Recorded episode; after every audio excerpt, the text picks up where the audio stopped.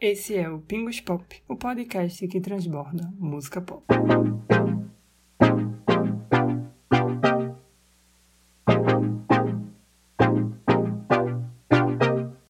E aí, galera, como é que vocês estão? Tudo certinho? É o seguinte, já quero começar o episódio de hoje agradecendo a todo mundo que veio dando apoio ao podcast aí nas últimas semanas. O último episódio se tornou o episódio mais escutado do Pingus Pop, então eu tô bem feliz com essa crescente positiva que a gente tá experimentando. Muito obrigado, de verdade. Se você é novo por aqui, boas-vindas. Esse é meu espaço para falar sobre música pop de forma leve, descontraída e descompromissada. No episódio de hoje, eu quero apresentar para vocês um novo quadro aqui do podcast chamado Mergulhando no Assunto. A ideia é que toda vez que esse quadro aparecer no podcast, a gente divida ele em dois episódios diferentes. O episódio de hoje vai ser a parte 1 e o episódio seguinte vai ser a parte 2. A proposta é realmente mergulhar em um determinado assunto, é pegar um tema e se aprofundar nele. Hoje, na parte 1, nós vamos falar sobre boy bands, como vocês devem ter visto aí no título do podcast. E amanhã nós vamos falar sobre Girl Band, a parte 2. Sim, amanhã vai ter episódio hoje e vai ter episódio amanhã, então fica ligado. Antes de começar a falar, eu quero agradecer aqui também a duas pessoas maravilhosas que me ajudaram a montar esse conteúdo, porque eu acho que esse conteúdo envolve muito conhecimento de fã. E eu conheço algumas coisas sobre boy bands e tal, mas tem duas amigas que eu sei que elas amam algumas bandas que vão aparecer aqui, então eu fui falar com elas, tirei algumas dúvidas, acabei pegando algumas curiosidades. Então quero mandar um beijo pra Duda e um beijo pra Rebeca. Valeu, gente, de verdade. Inclusive, sigam elas no Twitter. Duda é arroba Dida Menezes e Rebeca é arroba Bexard. Tá, vamos tentar traduzir isso.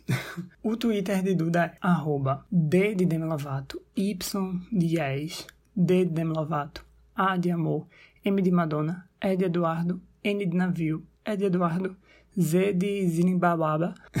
E de Eduardo, S de Sá. Dida Menezes. Dida com Y, Menezes com Z.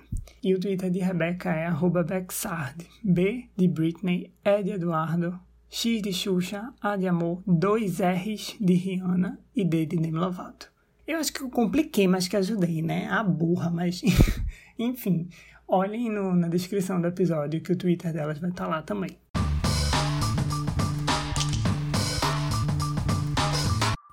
Então, gente, quando a gente fala de boy band, o que é que aparece na cabeça de vocês? Eu tenho certeza que essa é uma pergunta que vai gerar muitas respostas diferentes. Vai ter gente que vai dizer Backstreet Boys. Vai ter gente que vai dizer My Chemical Romance. Vai ter gente que vai dizer Beatles. Inclusive, é engraçado perceber essas distinções, né? Que existem nessas respostas, porque muitas pessoas, por exemplo, não vão dizer que Beatles pode ser chamado de boy band, que não se configura como uma boy band. E aí, né? Eu já quero chamar a atenção aqui para o próprio termo boy band, como na música pop algumas palavras têm um poder delimitador muito forte. Às vezes a gente tem a necessidade de encaixar umas coisas em certas categorias e se elas saírem um pouco dessas categorias, aí gera uma super tensão, uma super discussão em torno disso. Não, Beatles não pode ser considerado boy band porque eles são muito à música pop. Beatles não é de jeito nenhum música pop. Mas será que Beatles não flerta com algumas coisas da música pop?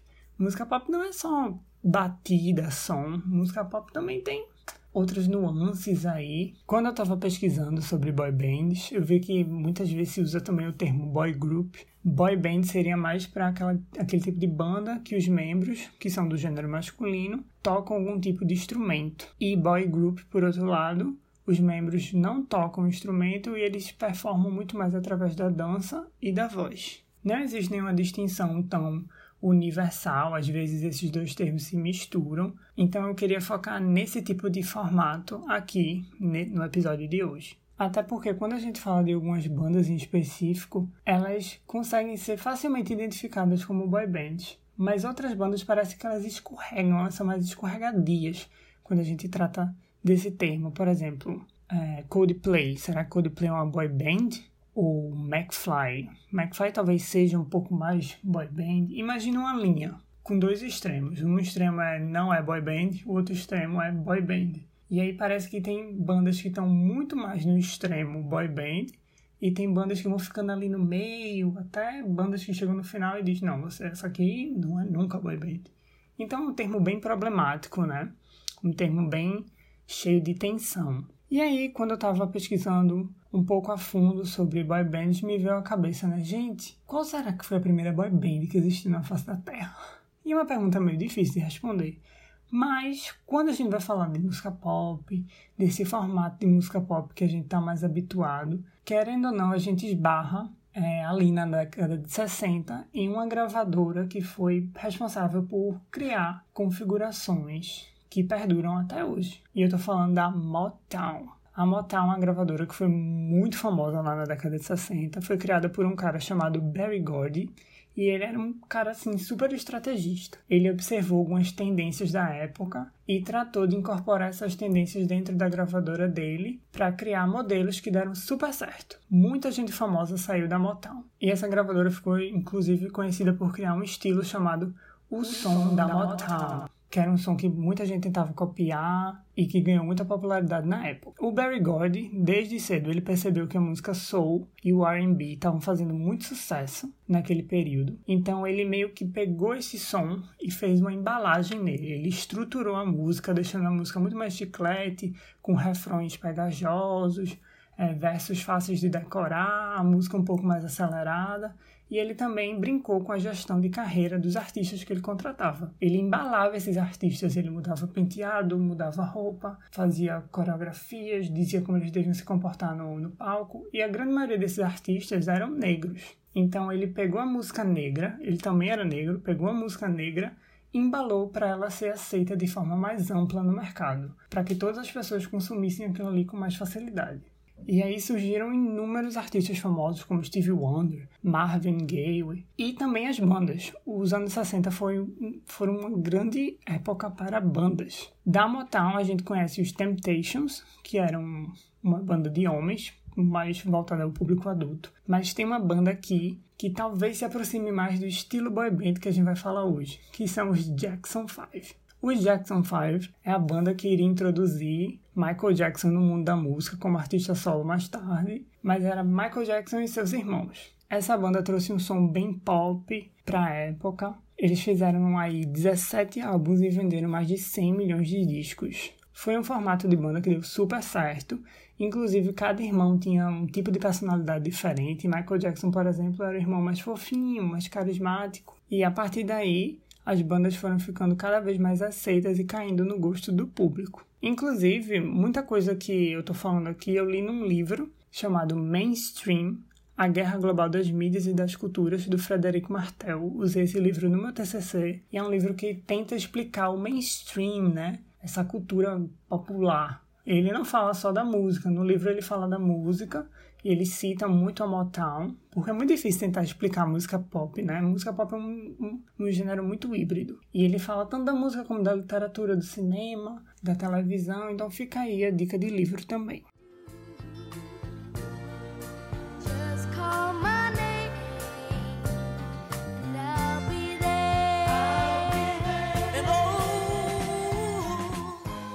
Quando a gente avança alguns anos mais para frente, a gente vê que nos anos 70, por exemplo, houve uma baixa. A gente tem um exemplo talvez mais conhecido que seja em 1977, com a banda Menudo, que algumas pessoas devem conhecer. É uma banda que surgiu em Porto Rico e eles têm uma característica muito peculiar que inclusive é uma característica que contribuiu para a perda da fama do grupo algum tempo depois. Quando os membros desse menudo completavam 16 anos, eles eram substituídos para que a banda ficasse sempre uniforme, ficasse sempre aquele mesmo modelo de garoto. Porque eles não queriam que um membro ficasse um mais alto que o outro, que um tivesse a voz mais grossa que o outro, que um membro tivesse barba e os outros não. Então isso meio que contribuiu para que a banda tivesse aí mais de 35 integrantes ao longo da história. E um desses integrantes vocês devem conhecer, que é o Rick Martin. Mas enquanto os anos 70 tiveram essa baixa, nos anos 80 uma faísca começou a surgir, lá no finalzinho dos anos 80. E aí o termo boy band realmente foi usado pela primeira vez de forma muito autoral para uma banda específica chamada New Kids on the Block. Step by step, ooh baby, gonna get. Essa banda continha cinco integrantes, que eram os irmãos Jordan e Jonathan Knight, e os outros três integrantes, que eram Joey, Donnie e Danny. Eles venderam mais de é, 80 milhões de discos aí ao redor do mundo. E uma grande música deles, que talvez seja a música assinatura, é o Step by Step, lançado em 1990. Essa banda retratava pela primeira vez adolescentes cantando para adolescentes de forma muito explícita. Explícita que eu digo é de forma muito clara. Era adolescentes cantando sobre temas adolescentes para adolescentes. Então essa banda foi um grande fenômeno ali no final dos anos 80. Não durou muito tempo porque houve ali umas polêmicas que eles faziam muito lip sync nos shows. A gestão de carreira não foi bem conduzida, uma coisa assim. Mas o que eu acho interessante de pontuar aqui é que essa banda é um grande marcador para entender como o, o gosto adolescente começou a ganhar atenção ao longo da história da música. O público adolescente, geralmente, ele é o público que se liga muito em tendências, principalmente tendências tecnológicas, esse tipo de, esse tipo de coisa. Então, com a evolução do rádio, da televisão, do telefone, consequentemente da internet, o público adolescente era o primeiro que ficava à frente desses tipos de tendência. E eu acredito que até então eles não eram um público tão explorado pela grande mídia aí, né? Pelo grande mercado de comunicação. Então, quando o mercado de comunicação viu que. Ah, peraí. Olha, os adolescentes estão gostando desse grupo aqui. Então, um tipo de formato musical começou a ser elaborado, voltado especificamente para esse público. E no final das contas deu super certo. Porque nos anos 90, já que aconteceu ali no finalzinho dos anos 80, é, o New Kids on the Block, nos anos 90 as coisas começaram a mudar e várias bandas começaram a sair de vários buracos assim no meio da rua. Você andava no meio da rua, saía do bueiro uma banda nova. No Reino Unido, a gente viu um movimento muito grande de bandas. Surgiu a banda Take That, que era a banda que o Robbie Williams fazia parte. Era é considerada uma das maiores boy bands lá do Reino Unido. Teve também o Boyzone, Teve a banda Westlife, que era gerenciada pelo Simon Cowell. Vocês devem conhecer ele porque ele é o criador do X Factor. A gente vai falar dele um pouco mais pra frente, guarda aí esse nome. Eles eram assessorados pelo Lois Walsh, que é um dos é, jurados também lá do X Factor. Só que nos anos 90 a gente viu uma banda, não necessariamente masculina, na verdade, não masculina mesmo, era uma banda feminina lá do Reino Unido, que despontou. A gente vai falar dessa banda no próximo episódio. E talvez bandas masculinas do Reino Unido não tenham quebrado essa barreira aí internacional, porque um, bandas de outro gênero musical lá no Reino Unido estavam bombando mais, como era o caso de Oasis e Blur. Então acho que o Reino Unido, na questão masculina, ficou mais voltado a bandas de rock, talvez. As bandas pop fizeram um sucesso mais nacional ali. E se no Reino Unido eles ficaram mais contidos nesse sucesso, nos Estados Unidos a coisa realmente explodiu. E aí a gente tá falando, claro, de duas bandas que praticamente pavimentaram ali o caminho e criaram um formato de banda que a gente conhece até hoje, que são os Backstreet Boys e o NSYNC. Os Backstreet Boys eram compostos por, na verdade são compostos porque eles não terminaram ainda, por AJ, Howie, Brian, Nick e Kevin, eles venderam mais de 100 milhões de cópias, se tornando aí a boy band que mais vendeu na história, e alcançaram um grande sucesso com o álbum Millennium, de 1999, que continha músicas como Larger Than Life, Show Me The Meaning of Being Lonely, e claro, o grande hit que é hino aí dos karaokês, I Want In That Way. Enquanto o New Kids on the Block teve meio que um escândalo ali com lip sync, os Backstreet Boys meio que faziam questão de mostrar que dominavam ali as potências vocais deles, tanto é que eles se denominavam um grupo de harmonia vocal, não tanto uma boy band. Eles faziam ali algumas acapelas durante o show para mostrar, gente, a gente tá cantando mesmo, viu? E outro nome que foi e outro nome que sempre surge ali quando a gente fala do Backstreet Boys é o Max Martin. O Max Martin, que também era compositor e produtor para alguns sucessos da Britney Spears, fez também muita música ali com os Backstreet Boys. E por isso que o Max Martin tem uma assinatura muito forte no finalzinho dos anos 90 e começo dos anos 2000, como um grande impulsionador aí da música teen pop. Os Backstreet Boys continuam nativos até hoje, como eu disse.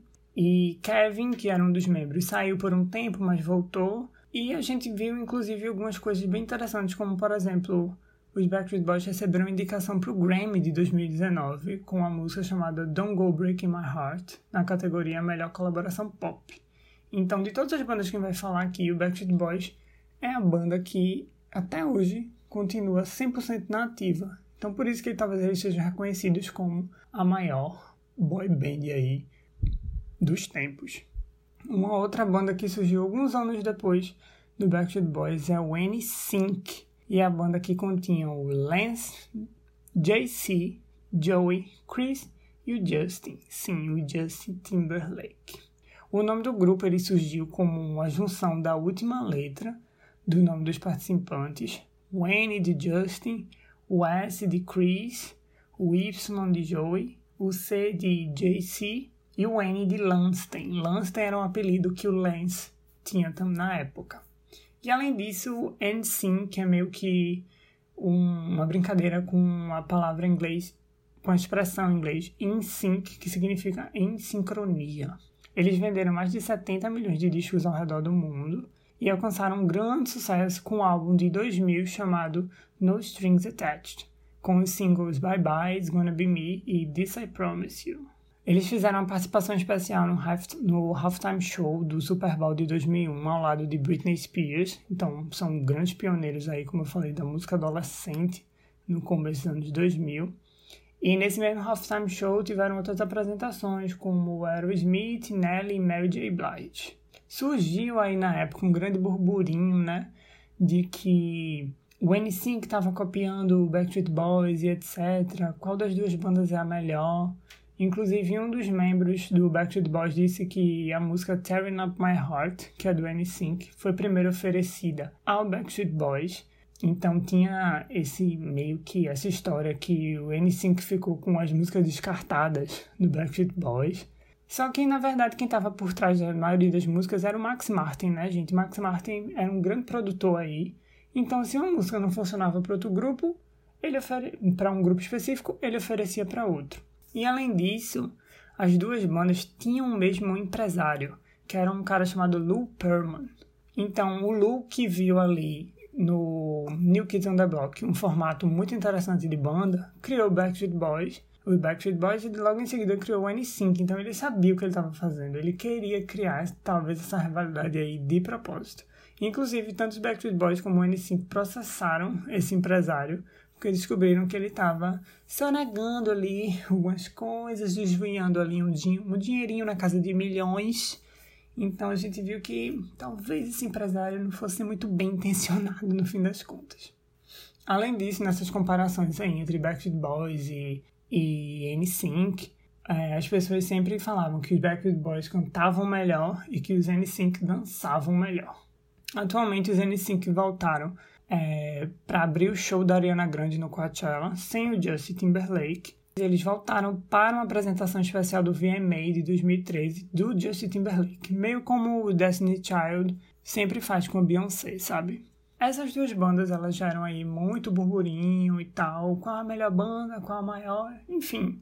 Eu acho que o que importa pra gente aqui é analisar os modelos dessas bandas. O fato é que elas expandiram o conceito de boy band para um nível assim astronômico. E eles estabeleceram muitos modelos através da coreografia, eram as letras que falam do romance jovem, do coração partido. E outra coisa, né, que eu acho que é um grande elefante que está aí na sala. Essas bandas, elas têm uma grande controvérsia, né, uma grande ironia ali, que é o marcador racial, a gente não pode deixar de falar, do homem branco hétero através da música pop. Por um lado, eles reforçam estereotipos de beleza, são caras muito bonitos, brancos, jovens. Por outro, eles quebram até um certo ponto, porque são caras performando uma masculinidade mais pop, uma masculinidade através da dança. Então acho que eles têm um ponto positivo aí, não, não é só negativo também não, mas que tem pontos que devem ser observados aí nessa linha. Como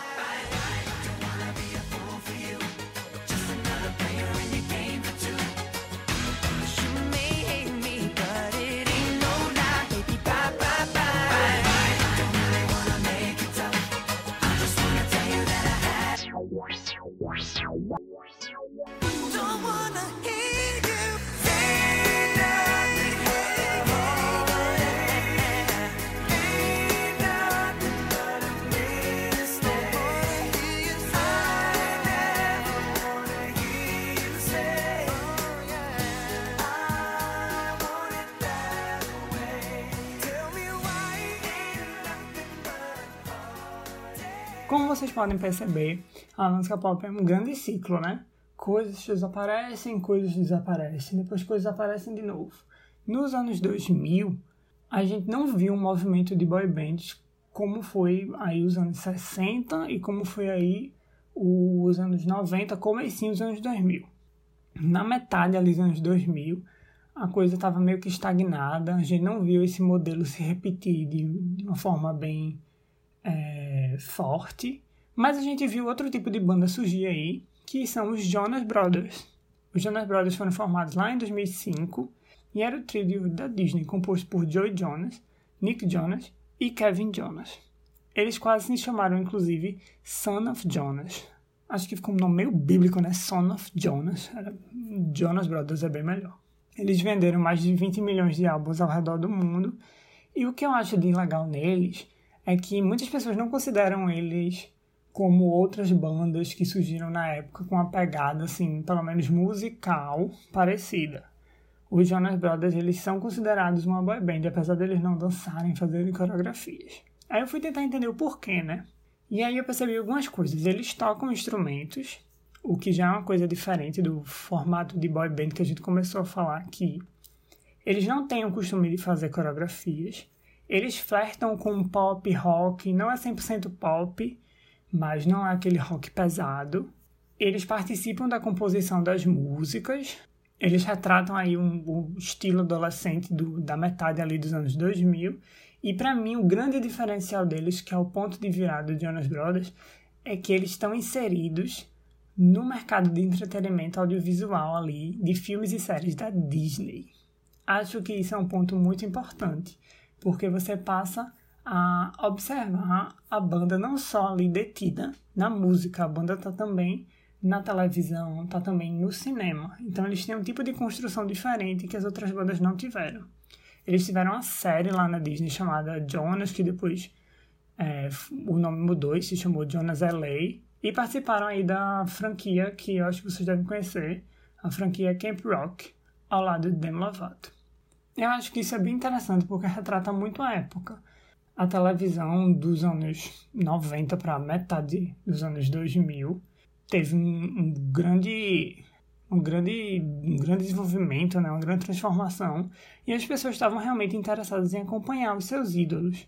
E a Disney é meio que mestra nisso, né? A Disney cria produtos híbridos, ela cria ídolos que conversam tanto com a televisão como com a música. A gente vê aí Selena Gomez, Miley Cyrus, Demi Lovato. E os Jonas Brothers também eram esse tipo de produto, né? Os Jonas Brothers fizeram um hiato, mas aí eles voltaram recentemente, em 2019, e com a música Sucker, eles conseguiram o primeiro número um na parada da Billboard. Até então eles não tinham. E aí você pode me perguntar, ah, e, e outras bandas que surgiram lá nos anos 2000, né?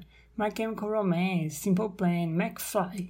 Será que elas têm a mesma percepção? Eu acho que não, arrisco dizer que não, porque essas bandas estavam um pouco mais ligadas ao rock. Os Jonas Brothers estavam abertamente mais pop, principalmente por flertarem muito com a televisão, que eu acho que dá esse imaginário mais pop para eles. Então acho que essas outras bandas não, elas elas são boy bands, mas elas se configuram ali talvez Sabe aquela linha que a gente desenhou no começo? Pronto, essas bandas estão um pouco mais afastadas da extremidade boy band convencional. Ao mesmo tempo que se você for perguntar a algum fã de rock se eles consideram McFly ou Simple Plan bandas de rock, eles não vão considerar.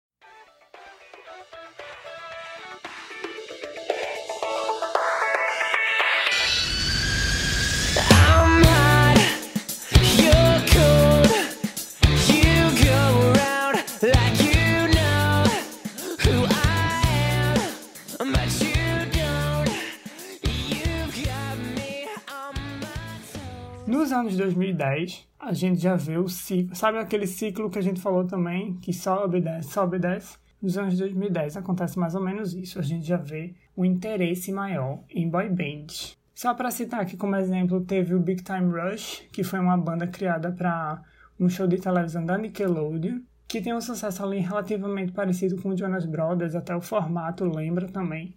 Mas a grande virada veio com One Direction. One Direction faz parte aí do que dizem ser mais uma invasão britânica, né? A British Invasion. no mercado internacional ao lado de nomes como Amy Winehouse e Adele. E eles são compostos de cinco integrantes: Harry, Lois, Niall, Liam e Zayn. Zayn não faz parte mais hoje da banda, né? ele saiu e a banda hoje se encontra em hiato. A origem do One Direction foi no X Factor, que é um reality show musical criado pelo Simon Cowell. Lembra que eu falei dele lá no comecinho? Então ele aparece aqui de novo e com força.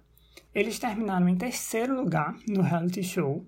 E eu acho que por estarem em um reality show, as pessoas meio que puderam acompanhar o processo de construção da banda e se identificar com eles de forma mais profunda. Sabe o que os Jonas Brothers fizeram com filmes e série? Pronto, os Jonas Brothers fizeram isso de forma mais fictícia, né? O One Direction não, ele estava aqui retratando a construção deles de verdade. Claro que era um reality show, tem manipulação, esse tipo de coisa, a gente sabe, mas eles estavam emulando ali uma verdade, eles estavam simulando a construção de uma banda. Isso gera muita identificação para as pessoas. Inclusive, é, uma das minhas amigas me falou que o programa estava para ser cancelado, o programa não estava dando mais certo, e depois do One Direction, a audiência pipocou e o programa foi salvo, ele continuou na grade da emissora. One Direction estourou com a música What Makes You Beautiful, e ao todo eles venderam mais de 50 milhões de álbuns ao redor do mundo. É muita coisa. O que eu acho legal também do One Direction é que a estética deles, que é definida por membro, foge dessa ideia de sex symbol que a gente viu ali nos anos 90. Nos anos 90, os meninos do N5 e dos Backstreet Boys apareciam sem camisa, sensualizando. One Direction não, eles tinham uma identidade um pouco mais simples. Os garotos eram mais pueris, vamos assim dizer. Eles começam ali de forma mais pop, as músicas do primeiro álbum, inclusive, são co-escritas por Ed Sheeran, Kelly Clarkson, Tom Fletcher, do McFly, mas depois eles foram se desapegando desse estilo pop. Eles não romperam de vez e, sei lá, mudaram para um rock pesado, mas eles começam a tentar equilibrar ali as coisas entre folk, rock e pop. O One Direction foi, de fato, o grande pioneiro aí da década de 2010 para a reascensão das boy bands e eu acho que não foi só no sentido de boy bands tipicamente adolescentes. A gente viu outro tipo de boy band, que é, por exemplo, The Wanted. O The Wanted vem com uma pegada de música eletrônica. Eram caras adultos ali cantando. Eles não dançam, não fazem coreografia também. E tem a música que foi imortalizada pelo McDonald's, né? Que é Glad You Came. Você deve lembrar aí da propaganda publicitária que rolou na época. E aí, agora falando de bandas ainda mais atuais, a gente tem exemplos muito claros com BTS. O BTS já quebra aí super barreiras, né? Internacionais, inclusive, por introduzir o K-pop de forma meio que definitiva, assim, no mundo. E o BTS tem o álbum mais vendido da história da música sul-coreana. O álbum mais vendido, vou repetir, o álbum mais vendido da história da música sul-coreana. Em pouco mais de, tipo, dois meses, o álbum Map of the Soul Persona vendeu quase de vendeu quase 3,5 milhões de cópias. E além disso, o BTS é a primeira banda desde os Beatles a ter três álbuns número um na Billboard em menos de um ano. Por isso que eles foram comparados, inclusive, com o pandemônio aí dos Beatles, porque o BTS realmente é um caso à parte. Eles quebram mercados internacionais, especialmente para a Ásia, sabe? E, inclusive, quando eu estava lendo sobre eles, eu vi que o sucesso começou de fora para dentro. Ou seja, eles fizeram sucesso primeiro no mundo, para depois fazer sucesso na Coreia do Sul. O que é legal de ver no BTS também é que eles possuem o, essa ideia de vida documentada que os Jonas Brothers e o One Direction trouxeram. Eles têm documentários e programas na televisão que acompanham a vida deles. E as músicas deles falam muito de saúde mental, de expectativa, de, de autoaceitação, de ansiedade. Então achei bem legal de se observar isso. E aí, na música, no K-pop, a gente vê que cada membro ele tem também um papel muito definido. Essa questão do estereotipo é muito forte. Só que o BTS parece que foi rompendo com isso. Fui falando com a minha amiga Rebecca e ela disse que hoje é, percebe que eles não se prendem muito a essa questão de papéis. A coisa está muito mais misturada ali dentro. E outra coisa que a gente não pode deixar de falar quando fala do BTS são os fãs, né?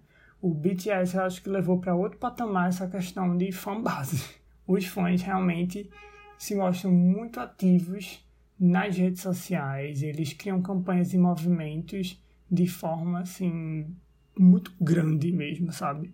Eu acho que o BTS é um grande é um grande construto aí da história. Eles pegam toda essa narrativa criada através da, da, da vida documentada que a gente viu nos Jonas Brothers, que a gente viu no One Direction, e esse meio que pandemônio que os Backstreet Boys, por exemplo, lá na década de 90 criaram. E tem outras duas bandas que eu quero citar rapidamente aqui, que são ainda mais recentes, que é a banda Pretty Much, que é um quinteto, que eu acho que eles falam, eles falam muito sobre a estética da geração Z. O Instagram, o Instagram deles é uma grande colagem, assim, vaporwave, uma coisa muito louca. E eles já são, acho que talvez um passo à frente do novo estilo de boy band que a gente possa esperar.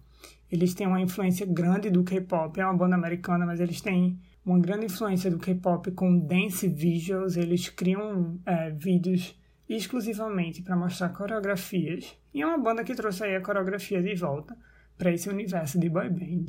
Uma coisa que o BTS também fez, por se tratar de K-pop, mas era uma coisa que a gente não via há um certo tempo, né? Com One Direction e Jonas Brothers aí, por exemplo, no, no traço histórico. Essa banda é formada também pelo Simon Cowell, que é uma figurinha repetida aqui quando a gente fala de boy band. E eles também trazem um argumento que produzem e escrevem as próprias músicas. Inclusive, eles têm uma parceria com a Luísa Sonsa, a, brasileira, a cantora brasileira aqui, chamada The Weeknd. E tem outra banda, que é o CNCO, que também é do Simon Cowell. Eles surgiram na primeira temporada do reality show La Banda, exibido pela emissora Univision.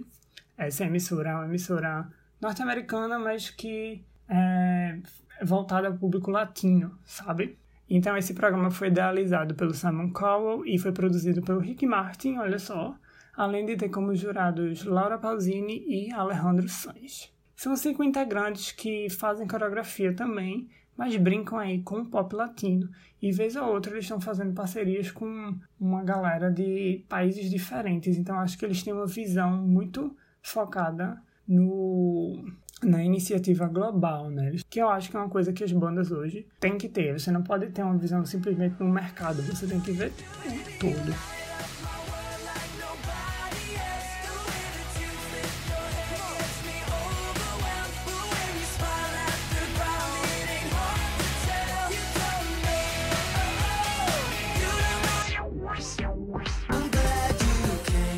I'm glad you came.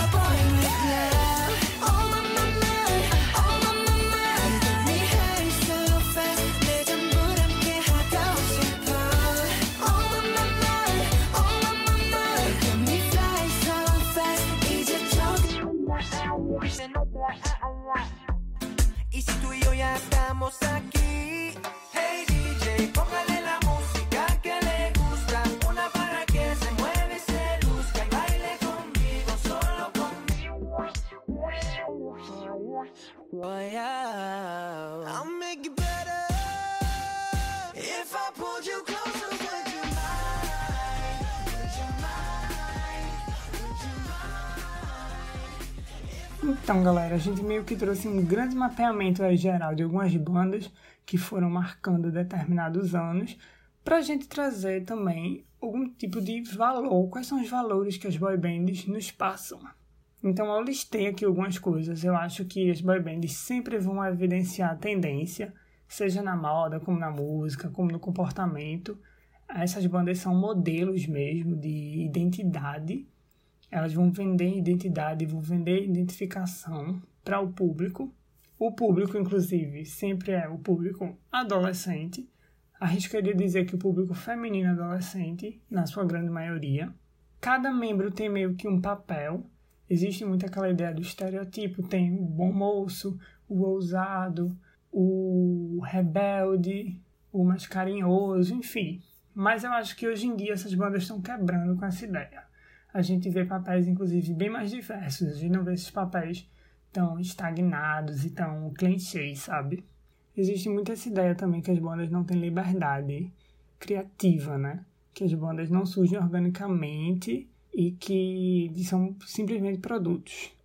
Até uma certa instância, acho que isso se aplica, isso é meio que verdade, mas a partir do momento que um produto surge, não quer dizer que esse produto seja simplesmente engessado, né? Os próprios membros podem fazer algumas modificações ali internas e isso transparece para o grande público, talvez. Uma outra coisa é a coreografia. A gente viu que a coreografia era uma coisa que bombou no começo das boy bands, meio que morreu um pouquinho e está voltando com tudo agora. Existe essa questão também dos membros não tocarem instrumentos, mas é uma coisa que é, é uma grande corrente, vai e volta. Tem membros que tocam, tem membros que não tocam. Hoje em dia a gente tá vendo muitas bandas retornarem também, né? Os Backstreet Boys nunca pararam de fazer música. Eles tiveram turnês bem sucedidas, inclusive ao redor do mundo, e tem uma residência de shows em Las Vegas. Eles se juntaram, inclusive, com New Kids on the Block por um período, fizeram shows que lotaram arenas e estádios na Europa e nos Estados Unidos, e o New on the Block voltaram recentemente com a formação original, fazendo homenagem aos boy bands com uma música chamada Boys in the Band, Boy Band Anthem. Vocês podem conferir o clipe no YouTube. É um clipe bem legal, faz uma paródia aí sobre a história das boy bands. Inclusive o Lance Bass, que era um integrante do NSYNC, aparece nesse clipe no papel de professor. Os Jonas Brothers também voltaram, e essa volta foi super aceita pelo público. A gente vê girl bands também voltando agora. E eu acho que tem outra questão, né? Esse ressurgimento das boy bands nos faz pensar sobre o envelhecimento do homem na música pop. Como é que o homem envelhece na música pop? Principalmente os Backstreet Boys, que são homens já aí acima dos seus 40 anos, acima dos 30. Como é que eles são aceitos? Porque eles continuam fazendo coreografias. E aí? Como é que o homem na música pop envelhece. No fim das contas, galera, eu acho que boy band é um formato que vai ser sempre mutável. E isso é muito bom, isso é muito positivo. A gente vê aí boy bands cada vez mais diversas. As, as boy bands, pelo menos atuais, têm membros diversos entre si, não, não parecem ser uma cópia do outro. E a gente só tem a ganhar com isso, sabe? Diversidade é o que vai trazer um certo respiro aí para a música pop. Quanto mais diversa, melhor. Aqueles modelos engessados, acho que não vão levar a gente a lugar nenhum. E muita gente gosta de reclamar de boy bands, diz que é um, um estilo, um formato já datado, que não dá em nada. Mas, gente, até hoje a gente vê boy bands fazendo sucesso. O BTS está aí para provar que a gente só pode esperar que o estilo se reinvente cada vez mais. E como é que a gente faz para ignorar um formato que funciona por mais de 40 anos, né?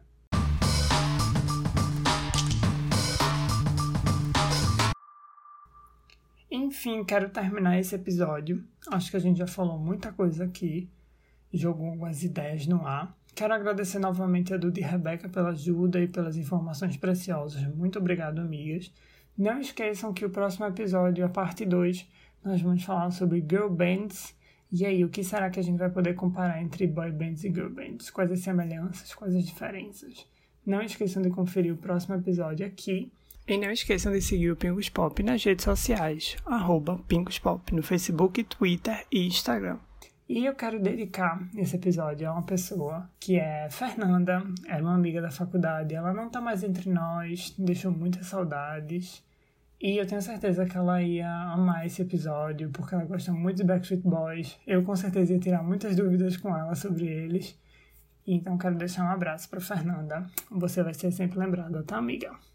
Beijo, gente. Até a próxima.